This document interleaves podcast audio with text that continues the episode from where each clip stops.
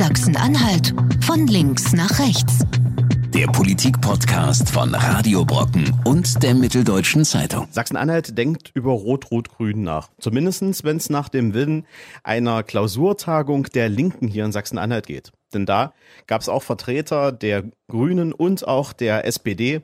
Und die haben natürlich sich einmal ausgetauscht, was sind Themen, die beide Parteien, alle drei Parteien betreffen und wie könnte man zukünftig zusammenarbeiten? Ob das wirklich eine Chance hat und wie es da auch mit den Mehrheiten in Sachsen-Anhalt aussieht, das klären wir hier im Podcast. Sachsen-Anhalts Straßen und Brücken, die sind in einem desolaten Zustand.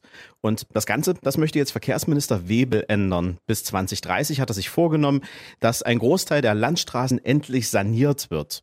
Ob er das wirklich schaffen kann und ob es vielleicht wieder Streit innerhalb der Koalition deswegen gibt, das erzählen wir hier heute im Podcast. Jedes Jahr zahlt Sachsen-Anhalt 35 Millionen für beide Kirchen, also für die evangelische und für die katholische Kirche. Und das stört die Linken. Und die haben jetzt ein Konzept vorgeschlagen, wie man das auf einmal lösen könnte. 700 Millionen Euro sollen da als Einmalzahlung auf den Tisch. Und wie die evangelische Kirche das sieht und ob das überhaupt eine Lösung ist, das diskutieren wir auch heute hier bei Sachsen-Anhalt von links nach rechts. Auch in dieser Woche schauen wir wieder in Sachsen-Anhalt von links nach rechts. Ich schaue zu meiner Linken und sehe wieder die beiden Kollegen der Mitteldeutschen Zeitung, sage herzlich Hallo, Hagen und Jan. Hallo Lars. In dieser Woche gab es eine Klausurtagung der Linken und da war dann ein großes Thema, wie man vielleicht zukünftig zusammenarbeiten könnte mit der SPD und mit den Grünen. Aus dem Grund, da gab es auch Besuch der Andreas Schmidt, der vielleicht neue Landesvorsitzende der SPD und Susanne Sibora Seidlitz, die noch Landesvorsitzende der Grünen, haben sich zusammen mit den Linken an einen Tisch gesetzt und überlegt, was sind so Themen, die einen uns und was sind so Themen, wo wir vielleicht auch nicht einig sind? Und vor allen Dingen, wie viele Chancen hat denn das Ganze eigentlich? Jan, du hast dir das mal ein bisschen genauer angeguckt. Wie ist denn das jetzt eigentlich aktuell? Haben die überhaupt schon eine Chance, zusammenzuarbeiten? Denn die Prognosen, die sehen ja relativ schlecht aus, oder? Ja, zusammenarbeiten kann man immer. Ähm, so für die Prozente reicht es nicht zurzeit. Also die haben nach den Ergebnissen der letzten EU-Wahl 36 Prozent zusammen. Also Rot-Rot-Grün hätte demnach keine Mehrheit für eine Regierung. Das wissen auch alle. Das ist da auch ähm, diskutiert worden. Das Überraschende an diesem Montag war, ähm, alle haben dicht gehalten und am Montag die große Überraschung, aha, bei einer linken Klausur kommen auf einmal hochrangige Vertreter der SPD und der Grünen hin, setzen sich auf ein Podium zusammen mit dem linken Vorsitzenden, dem neuen Stefan Gebhardt und diskutieren ein bisschen über Sozialpolitik zwei Stunden lang und gucken, da gibt es Schnittmengen, gibt es möglicherweise auch Probleme. Ähm, das war relativ überraschend. Das hat äh, vor allem die CDU kalt erwischt. Äh, die wussten das nicht äh, und die sagen, na, äh, das haben wir uns aber anders vorgestellt, wenn wir als CDU mit SPD und Grün zusammenarbeiten. Äh, da haben wir wenig Lust drauf, dass die sich jetzt schon mal mit Rot-Rot-Grün beschäftigen. Jetzt ist ja so, die äh, Linken haben eigentlich das größte Interesse daran, so ein Bündnis zu schmieden mit Blick auf die nächste Landtagswahl. Was mich interessiert, Jan, wie war denn eigentlich die Stimmung da? Wie sind die denn miteinander umgegangen? Freundschaftlich kann man sagen. Ähm, die, äh, Stefan Gebhardt, äh, der neue Vorsitzende der Linken, der war gut drauf. Für den ist das ein Erfolg, dass der das äh, wenige Wochen nach seiner Wahl hinbekommt, äh, solche hochrangigen Leute da aufs Podium zu bekommen. Äh, und Zibora Seidlitz und Schmidt äh, haben da mitdiskutiert. die sind da für mein Dafürhalten relativ ähm, zurückhaltend gewesen, haben aber die Politikfelder, die es da so gibt, also Bildung, Kinderarmut, Gesundheit etc., äh, durchdekliniert, haben da dargelegt, was sind die Positionen dieser Parteien und da konnte man sich da irgendwie zusammenfinden, aha, wo passt das, wo passt das nicht. Ähm, Zibora Seitletz, die Grünen-Vorsitzende, hat klar gesagt, also für mich ist das hier heute an diesem Montag nicht der Start eines Lagerwahlkampfs. Hm. Sie sagt aber ein paar Sätze später auch, ja, diese Part drei Parteien hier, die hier sitzen, die sind sich offensichtlich einig, dass es einen neuen Entwurf für einen Sozialstaat braucht. Also soweit ist man da schon. Und äh, Schmidt von der SPD hat nochmal betont, ja, in seiner Partei gibt es natürlich die Diskussion, Rot-Rot-Grün in Zukunft, ist das eine Option? Äh, und da gibt es viele, die sagen ja. Das ist schon eine interessante Situation, dass die äh, Parteien sich da so zusammengefunden haben. Ähm, ich habe heute mit ähm, Frau äh, Schibora-Seidlitz von den Grünen und mit Sebastian Striegel, ebenfalls von den Grünen, gesprochen. Die haben versucht, das möglichst runter, möglichst tief zu hängen. Also alle betonen, Das sei, wie du eben schon gesagt hast, nicht der Beginn von Koalitionsverhandlungen oder irgendwelchen Planungen. Aber ähm, trotzdem ist es eben so, das war nicht Alltag in den letzten Jahren, dass diese drei Parteien zusammengehockt haben und überlegt haben, wo ihre Gemeinsamkeiten sind. Und das Ganze hat ja auch gleich wieder die CDU auf den Plan gerufen. Sven Schulze, der Generalsekretär der CDU, der sprach gleich von einem Lagerwahlkampf. Der sprach davon, ähm, dass das ähm, doch auch die Koalition jetzt belastet, ähm, weil man nicht genau weiß, in welche Richtung das jetzt weitergeht. Das ist natürlich das übliche Säbelgerasseln, was man auch von einem äh, Generalsekretär erwartet. Aber ich glaube schon, dass das jetzt auch in der CDU jetzt zumindest ein gewisses Umdenken erzeugen wird. Also dass man jetzt auch ein wenig mehr Angst vor dem Gespenst Rot-Rot-Grün jetzt in Sachsen-Anhalt mal wieder hat, wenn man von den Zahlen absieht. Hm, die Frage ist, wie viel Angst muss man da haben als CDU? Also die 36 Prozent, die haben wir ja benannt. Äh, da müssten alle drei Parteien nochmal richtig zulegen, um da über die 50 Prozent zu kommen. Äh, aber die CDU, ich habe es angedeutet, ich glaube, die sind da durchaus getroffen davon. Siegfried Burgwart, der Fraktionschef der CDU im Landtag, der hat gesagt, eigentlich haben wir uns mit unseren Partnern darauf verständigt, im Sommer hier keinen unnötigen Stress mehr anzuzetteln. Das sind genau die Sachen, die jetzt am Montag passiert sind, die er in diese Kategorie einsortieren würde. Also so weit ist man da. Ja, die CDU hat natürlich das äh, strategische Dilemma, dass sie ihr einfach äh, wenig Bündnismöglichkeiten offen stehen. Sie hat jetzt, jetzt gerade in der aktuellen Regierung war äh, Kenia das einzige, was überhaupt möglich war. Also CDU, SPD und äh, Grüne zusammen. Und äh, im Prinzip bleibt als, als äh, Koalitionspartner, wenn, äh, wenn man einfach jetzt mal die Zahlen weglässt, im Prinzip nur die SPD, die so, so, so eine Art natürlicher Partner ist, wenn man irgendwie regieren will. Und äh, bei den Grünen ist es schon ziemlich schwierig, geht ja auch nur mit, mit Schmerzen hier in Sachsen-Anhalt, man merkt das ja. Ähm, und die AfD soll es ja nicht sein, das hat ja die Bundesspitze ganz deutlich klar gemacht und das lernt ja auch die äh, äh CDU in Sachsen-Anhalt gerade unter ebenfalls Schmerzen ähm, dass äh, Nachdenken über ein, ein Bündnis zwischen CDU und AfD ein Problem ist. Und natürlich schmerzt das dann, wenn man sieht, wie ähm, die linken Parteien dann locker über Gemeinsamkeiten parlieren. Und wenn wir jetzt ähm, weiter gucken, jetzt stehen ja auch bei beiden Parteien, also bei der SPD und bei den Grünen, stehen ja Vorstandswahlen an. Und da tun sich ja jetzt auch Kandidaten auf, die klar sich zu diesen Bündnissen auch positionieren. Also ähm, der Andreas Schmidt geht ja nicht ohne Grund dahin, weil ein Burkhard Lischka zum Beispiel im Vorfeld immer gesagt hat, das ist eine Konstellation, die passt für mich nicht. Also ist der jetzige SPD-Landesvorsitzende, genau. von dem kommen tatsächlich ganz andere Signale. Der hätte jetzt diesen äh, Termin nicht so gewählt und wäre da nicht hingegangen. Der sagte ähm. aber, wir sind höflich, wir gehen hin und wir schauen uns das mal an. Und bei den Grünen, ähm, da tut sich also was Ähnliches auf. Wenn der Sebastian Striegel sich jetzt, wie auch heute bekannt wurde, ähm, für die Spitzenkandidatur als Landesvorsitzender äh, kandidieren wird, also als Landesvorsitzender kandidieren wird, dann bedeutet das ja auch ein bisschen eine Provokation in Richtung CDU. Denn da ist der nun wirklich nicht der beliebteste Mann in, äh, aus den grünen Reihen. Und das wird auch bedeuten, dass die Zusammenarbeit mit der CDU in den nächsten Jahren schwieriger wird mit diesem ja, Landesvorstand. Also in der Analyse magst du da richtig liegen. Ich äh, würde andererseits sagen, das ist ja nicht Aufgabe einer Partei zu gucken, ähm, provoziert unser Chef, wenn wir den jetzt wählen, die anderen Parteien. Das kann mhm. natürlich schon so sein, aber da, das darf natürlich nicht die Frage sein, wenn ich, wenn ich einen Landesvorsitzenden wähle. Aber ähm, 36 Prozent, ich will es nochmal kurz ansprechen, das reicht vorne und hinten nicht. Ähm, das ist bei dieser Klausur der Linken auch diskutiert worden. Wie erreichen wir die Wählerschaft, ähm, die möglicherweise gar nicht so sehr betroffen sind von zum Beispiel Hartz-IV-Themen mhm. oder Kinderarmutsthemen. Da kann man sich ja vorstellen, das betrifft eine bestimmte Wählerklientel. Ähm, aber die Frage ist, wie begeistert man die restlichen Leute, die, die man braucht, um über 50 Prozent zu kommen. Den Mittelbau, den klassischen. Ja, ja. da habe ich jetzt keine Antwort darauf gehört an dem Tag und kennen sie nach wie vor nicht. Ähm, das wird die entscheidende Frage sein. Und bis zur Landtagswahl 2021 ist ja nicht mehr so viel Zeit. Ähm, da muss man mal gucken, ob das überhaupt eine realistische Option wird irgendwann. Ja, was die Kandidaten betrifft, äh, Lars, die du gerade eben angesprochen hast, also jetzt auf dem Tisch liegen zurzeit die Kandidaturen von Sebastian Striegel, schon gesagt, und der jetzt amtierenden äh, Landesvorsitzenden ähm, Susanne Schibora-Seidlitz. Bei der und, und beide, muss man dazu sagen, äh, betonen, dass sie einfach starke Grüne wollen. Also auf Nachfrage haben sie heute nichts von irgendeinem Lagerwahlkampf gesagt, sondern ganz im Gegenteil gesagt, nein, es ist nicht das Ziel, sondern starke Grüne und dann sieht man mal. Bei der SPD sieht das anders aus.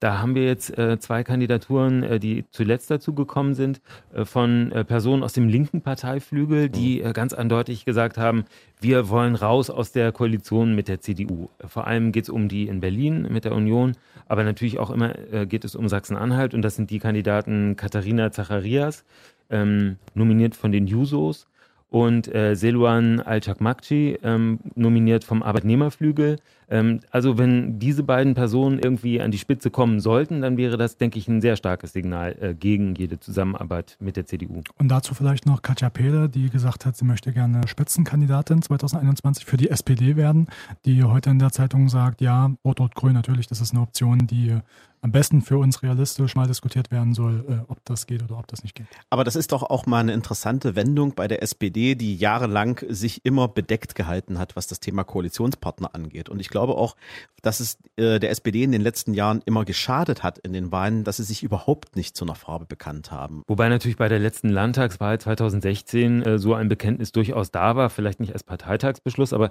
die damalige Landesvorsitzende Katrin Budde hat natürlich äh, nie offen gelassen, was für ein Bündnis sie anstrebt. Und das war eben Rot-Rot-Grün.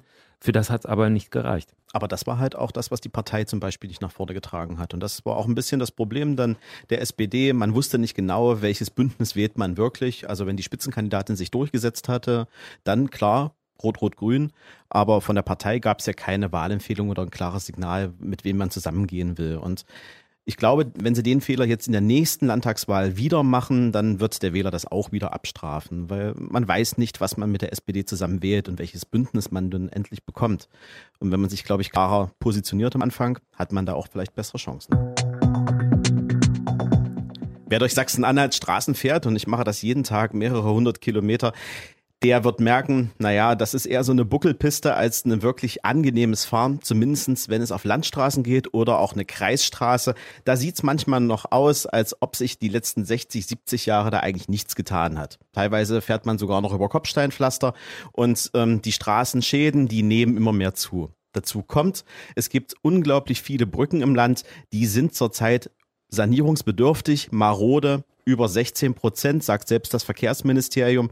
Und das Ganze, das soll sich jetzt ändern, denn der Verkehrsminister Thomas Webel hat ein Strategiepapier vorgestellt, mit dem bis 2030 die meisten Landstraßen und viele Brücken saniert werden sollen. Doch darüber gibt's jetzt schon den ersten Streit zwischen der CDU und den Grünen, denn den Grünen, denen geht das einfach nicht weit genug, denen ist das nicht nachhaltig genug, da gibt es keine Klimaziele darin. Und selbst das Umweltministerium hat in der Kabinettssitzung Thomas Webels Vorschlag vom Tisch gewischt. Ist das jetzt so wieder ein Streitpunkt in der Koalition, noch bevor wir dann in den großen Streit äh, vor den Haushaltsentwurf hineingehen? Ja, man merkt es immer an solchen äh, Situationen, wenn was anders passiert, als es eigentlich geplant war. Am Dienstag sollte es eine Pressekonferenz geben, bei der Webel eigentlich sein Strategiepapier vorstellen wollte. Am Dienstag war es im Kabinett und anschließend wollte er vor die Presse treten. Die äh, Pressekonferenz gab es dann nicht und äh, stattdessen gibt es jetzt am nächsten Montag eine Pressekonferenz, aber eben nicht in, im Raum der Landespressekonferenz, sondern bei ihm im, Verkehrsministerium. Also es ist jetzt runtergestuft zu einem ähm, Papier, was eindeutig ihm zuzuordnen ist und es ist eben kein vom Kabinett beschlossenes Papier. Und ja, das ist äh, schon durchaus ungewöhnlich. Normalerweise gehen ja die äh, Vorlagen ins Kabinett dann, wenn sie wirklich abgestimmt sind äh, mhm. mit allen äh, Ministerien oder allen zumindest, die damit äh, zu tun haben. Dass genau das nicht passiert, das ist ja durchfallen. Ne? Ja, genau. genau, also das Papier ist am Dienstag einfach durchgefallen. Ja, es ist nicht nur ganz durchgefallen, sondern es soll wohl Gespräche im Hintergrund gegeben haben, ähm, die aus dem Mule heraus, also der, aus dem Ministerium für Umwelt, Landwirtschaft und Energie, soll es wohl geheißen haben, naja, nehmt das mal lieber wieder von der Tagesordnung runter, denn ähm, wir sehen da keine ähm, Klimaziele drin, uns fehlt die Klimapolitik komplett, das ist nicht nachhaltig genug und deswegen lassen wir es definitiv durchfallen. Also der Kern ist da, dass die Grünen sagen, wir wollen natürlich jetzt nicht einfach auf Teufel komm raus neue Straßen bauen zum Beispiel, das ist ja Teil des Strategiepapiers, ähm, sondern wir wollen CO2 einsparen. Das heißt, man müsste eher fördern im Bereich äh, Nahverkehr zum Beispiel oder Fernverkehr, Züge oder ÖPNV. Ähm, und da passiert denen da zu wenig, ist zu wenig ambitioniert, wenn ich das richtig verstanden habe. So ist die Aussage. Also äh, Straßenbau spielt tatsächlich eher einen kleineren, ähm, eine kleinere Rolle. Es geht um die Sanierung von Straßen. Äh, Lars, Lars hat es ja sehr plastisch geschildert, was er jeden Tag erlebt. In nüchternen Zahlen sieht das äh, so aus, 42 Prozent der Landesstraßen sind in sehr schlechtem Zustand. Und das sagt nicht Lars, sondern das sagt tatsächlich ganz offiziell die Straßenbaubehörde. Also das ich ist ja gerne mal recht. behördlich festgestellt, äh, dass du da keine Sinnestäuschung hast. Ähm, Ähm, bei den Brücken ähm, sieht es nicht ganz so übel aus, aber immerhin noch ähm, relativ viele, die nicht in Ordnung sind. Und äh, aber es ist eben so, ähm, bei diesem Thema äh, wollen die Grünen nicht nur die Straßen und die Brücken allein äh, befassen, sondern sie wollen ein größeres Konzept. Äh, ich glaube, richtig entzündet hat sich das an einem Detail. Äh, normalerweise steht bei Kabinettsvorlagen immer auf dem Deckblatt, äh, welche Auswirkungen das hat. Also mhm. jeder, der sowas mal in Fingern hatte, kennt das. Da steht dann zum Beispiel Auswirkungen auf Familien oder Auswirkungen auf den Mittelstand und da steht eben auch aufs Klima. Und äh, das Haus von Thomas Webel hat eben eingetragen, äh, das Straßensanierungskonzept äh, des La Landes hat keine Auswirkungen auf das Klima. Und da fragt man sich natürlich, also wenn Straßenbau ähm, keine Auswirkungen aufs Klima hat, ja, was denn dann eigentlich? Ne? Ja, die Straßen sind ja erstmal CO2-neutral. Ne? Das, das, Ministerium argumentiert so, das Papier ist erstmal CO2-neutral, also bis auf äh, sozusagen den, den äh, das Sterben des Baumes, auf dem das gedruckt wurde. Nee, aber im Ernst ist es, ähm, es ist ein tiefer Konflikt ähm, darum, was ähm, moderne, eine moderne Verkehrspolitik sein soll. Und die Grünen sagen, wir können jetzt nicht anfangen, hier einfach Straßen zu sanieren, ohne zu überlegen, wie wir unsere Klimawünsche auch gleichzeitig mit erfüllen können. Als Betroffener, der im Auto sitzt und da langfährt äh, auf diesen Straßen, kann man das ja auch ein bisschen nachvollziehen. Strategiepapier im Jahr 2019, das klingt erstmal gut für Sachsen-Anhalt, aber das Problem ist ja seit Jahren bekannt. Hm. Das kam ja jetzt nicht mit einem Rutsch auf einmal. Ähm, ich kann, kann, mich erinnern, ich habe vor zwei oder vor drei Jahren schon einen größeren Text geschrieben, da ging es um die Brücken, hm. 16 Prozent, da müsste akut was gemacht werden. Das klingt vielleicht erstmal nicht so schlimm, aber es kommt ein Riesenblock von Brücken, wo man weiß, das kommt in den kommenden Jahren richtig dick, da muss man da auf jeden Fall was machen. Ähm, von daher, das ist über Jahre angestaut, da kann man sich schon äh, sozusagen äh, reinversetzen, dass es da irgendwie Ärger gibt, da müsste doch irgendwie schneller was passieren. Ähm, ja, genau, so, das ist die Lage da. Naja, und ähm, an was du dich gerade erinnerst, das ist, glaube ich, der große Ausschlag aus dem letzten Jahr vom Landesrechnungshof, denn selbst die hat das Thema umgetrieben. Die schrieben in ihrem aktuellen Bericht aus dem Jahr 2018, 460 Millionen ähm, Investitionsstau schiebt das Land vor sich her. Und die warnten auch das Verkehrsministerium, wenn er nicht weitermacht, wir rechnen das mal hoch bis 2036, vielleicht kommt auch diese 2030 da jetzt her, äh, haben wir 1,1 Milliarden Euro Investitionsstau, weil dann sind alle Brücken fällig in Sachsen-Anhalt, das sind an Landstraßen fällig in Sachsen-Anhalt. Und wir reden ja jetzt hier von einem riesigen Streckennetz, was jetzt saniert werden muss. Und dazu kommt, und das fehlt mir jetzt in der ganzen Rechnung, auch die gesamten Kreisstraßen. Die sind ja auch noch betroffen. Und da sind es ja alleine 10.000 Kilometer äh, Streckennetz, die genauso marode sind und die genauso gemacht werden müssen. Und die fehlen zum Beispiel in dem Strategiepapier komplett. Also das Argument der, ähm, der CDU-Fraktion ist jetzt, die Kommunen sollen mehr Geld bekommen, um ihre Straßen in Ordnung zu bringen und das Land muss eben seine Straßen in Ordnung bringen. Die CDU argumentiert aber eben vor allem ähm, mit genau dem, was, was du gerade eben referiert hast, vom, mit der Kritik des Landesrechnungshofes. Da sind marode Straßen, sagt die CDU, die müssen wir jetzt in Ordnung bringen. Und äh, der Konflikt eben besteht darin, dass die Grünen sagen, das reicht uns nicht, wir müssen überlegen, wie wir Leute ähm, davon, äh, davon wegbringen, auf diesen Straßen zu unter, unterwegs zu sein. Wir müssen die auf äh, andere Verkehrsarten, auf, umweltfreundlichere Verkehrsarten umlenken. Und äh, wenn, wenn Webel äh, das nicht mit berücksichtigt in seinen Planungen, dann äh, wollen sie nicht zustimmen. Das ist ein schwerwiegender Konflikt, der noch äh, Wochen andauern wird, meiner Prognose nach. Na, nicht ganz unrecht haben sie ja an einigen Stellen. Also da gab es ja auch jetzt vor kurzem eine Studie, die hat sich mal mit dem öffentlichen Personennahverkehr und insbesondere mit dem Bahnverkehr in Sachsen-Anhalt beziehungsweise bundesweit beschäftigt. Und da haben wir seit, äh, seit 1994 über 660 Kilometer Gleisbett einfach verrotten lassen, abgeschaltet, Strecken stillgelegt etc. Also da wird natürlich auch nichts gemacht und das wäre natürlich auch etwas, was in diesem Verkehrsentwicklungsplan gut hineingepasst hätte, keine mhm. Frage. Aber auf der anderen Seite kann ja die Lösung nicht sein, wir lassen jetzt die Straßen verrotten, haben jetzt keinen Alternativplan in der Tasche, denn das hätte ich mir dann ehrlich gesagt auch von einem Ministerium für Landwirtschaft, Umwelt und Energie gewünscht, wenn man das schon vom Tisch wischt, dass man auch Forderungen klar an das äh, Ministerium aufmacht und sagt, ja Moment mal, wir würden uns wünschen, dieses äh, Papier durch Punkt A, B, C zu ergänzen, dann ist es auch unser Vorschlag. Das also, passiert aber nicht. Ja, solche Punkte gibt es tatsächlich und zwar auch vom Kabinett schon beschlossen. Es gibt dieses Klima- und Energiekonzept der Landesregierung und in dem sind tatsächlich für alle Ministerien Bereiche aufgelistet, in denen sie handeln sollen. Da geht es darum, den CO2-Ausstoß zu verringern. Ähm, das ist tatsächlich gemeinsam beschlossen von der Landesregierung. Äh, das müsste einfach nur jetzt bei jeder einzelnen Investition umgesetzt werden, umgesetzt werden und bedacht werden. Und ähm, ich glaube, bisher versucht jedes Ministerium einfach möglichst äh, das weiterzumachen, was es bisher immer gemacht hat. Und ähm, die Aufgabe der Umweltministerin ist es dann jedes Mal zu sagen, Moment mal, aber wir haben doch verabredet, dass wir erstmal jetzt auch solche Sachen machen, die CO2 einsparen. Also dieser Verkehrsstreit, der wirft ein bisschen Licht darauf, was es da für große Probleme gibt, die auch über Jahre jetzt erstmal noch bestehen bleiben auf jeden Fall. Äh, da geht es darum, das einzuleiten, dass das irgendwie besser wird. Wo drückt der Schuh zum Beispiel noch? Thema E-Ladesäulen. Äh, da gab es letztens, glaube ich, eine Ausschreibung, da konnte man sich fördern lassen. Da konnte man, wenn man so eine Säule aufbauen wollte, als Kommune, als Firma, als Privatmann, konnte man sich das fördern lassen. Letztens gab es eine Meldung ähm, über die Anzahl derer, die sich da ähm, beworben haben. Null. Ach null. Ich war ja. bei zwei, hatte ich jetzt so ein. Na, mein letzter Stand war gar keiner, aber ja. äh, selbst wenn es zwei sind, also das sind so die Problemfelder, die ansonsten noch bestehen. Da ist echt viel zu tun in den kommenden Jahren.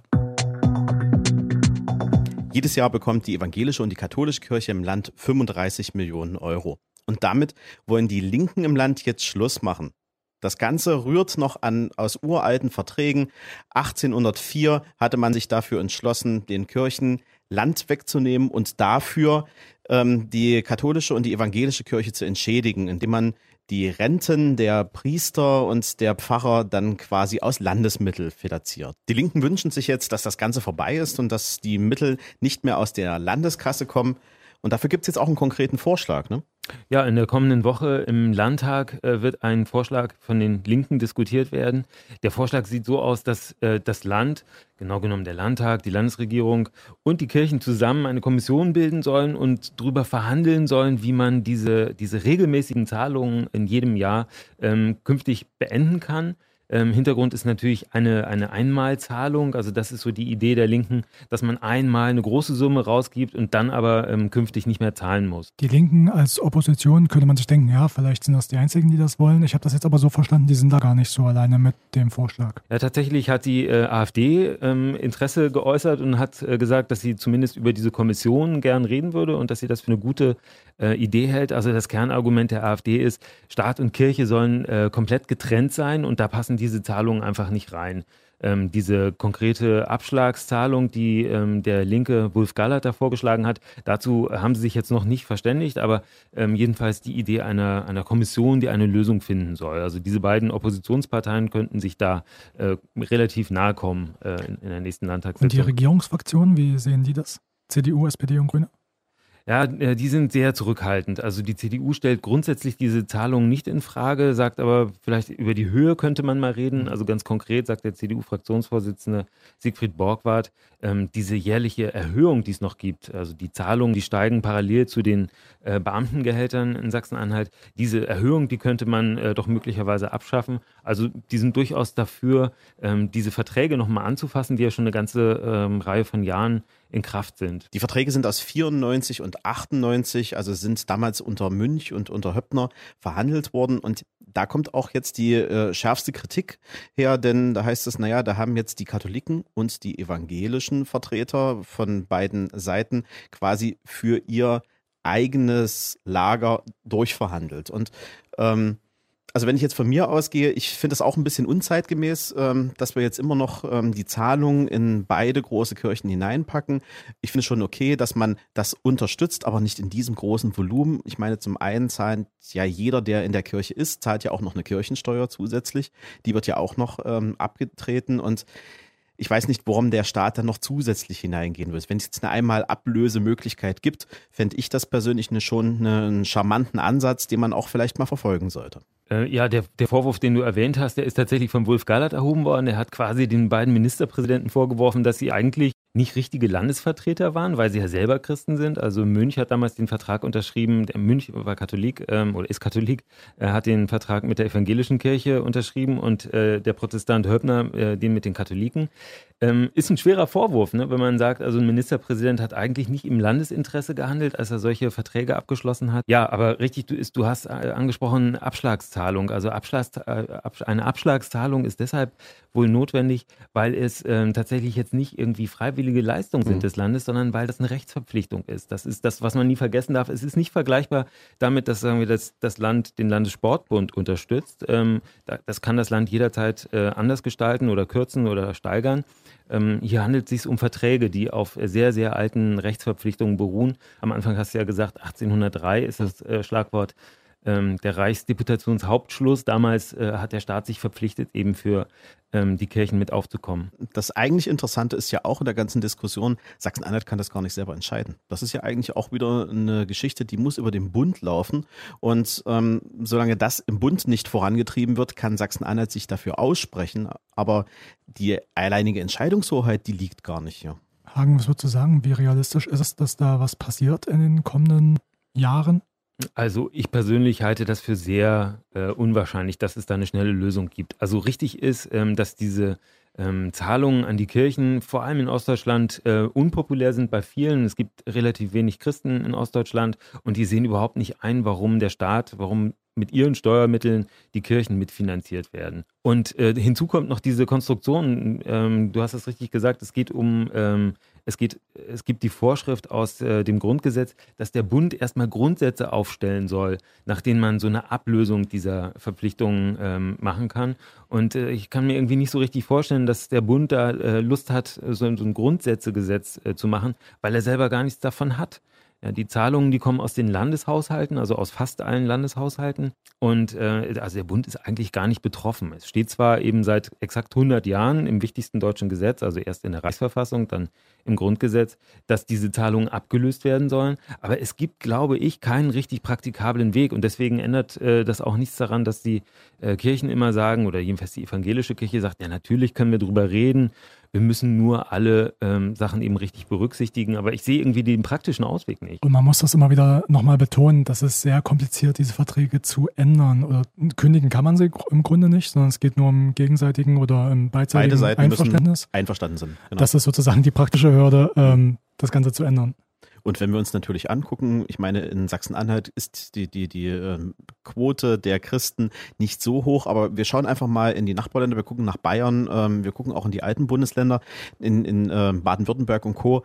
Da sieht das ganz anders aus und da wird es natürlich schwieriger, so ein Gesetz überhaupt durchzudrücken. Hier in Sachsen-Anhalt wäre das wahrscheinlich noch einfacher zu diskutieren, auch einfacher durchzuhandeln. Aber ich weiß nicht, ob ein Bayern jetzt sagen würde, wir stellen jetzt alle Zahlungen an die katholische Kirche ein. Das glaube ich nicht. Ja, und hinzu kommt dann eben die Frage, wie kann man denn so eine Ablösesumme eigentlich bestimmen? Also der konkrete Vorschlag, der jetzt auf dem Tisch liegt, äh, von Wolf Gallert, dem linken Abgeordneten, lautet 700 Millionen Euro auf einen Schlag und dann muss aber auch äh, gut sein, dann gibt es eben künftig nichts mehr für die Kirchen und diese 700 Millionen sind eben errechnet, das ist das 20-fache von dem, was Sachsen-Anhalt jetzt jährlich zahlt. Sachsen-Anhalt würde sozusagen einen Kredit aufnehmen über die 700 Millionen, würde das an die Kirchen weiterleiten, äh, würde dann eben das Geld, was es bisher an die Kirchen überwiesen hat, ähm, erstmal für den Kredit ausgeben und so über 20, 25, vielleicht 30 Jahre abstottern und dann wäre man diese Verpflichtung eben los.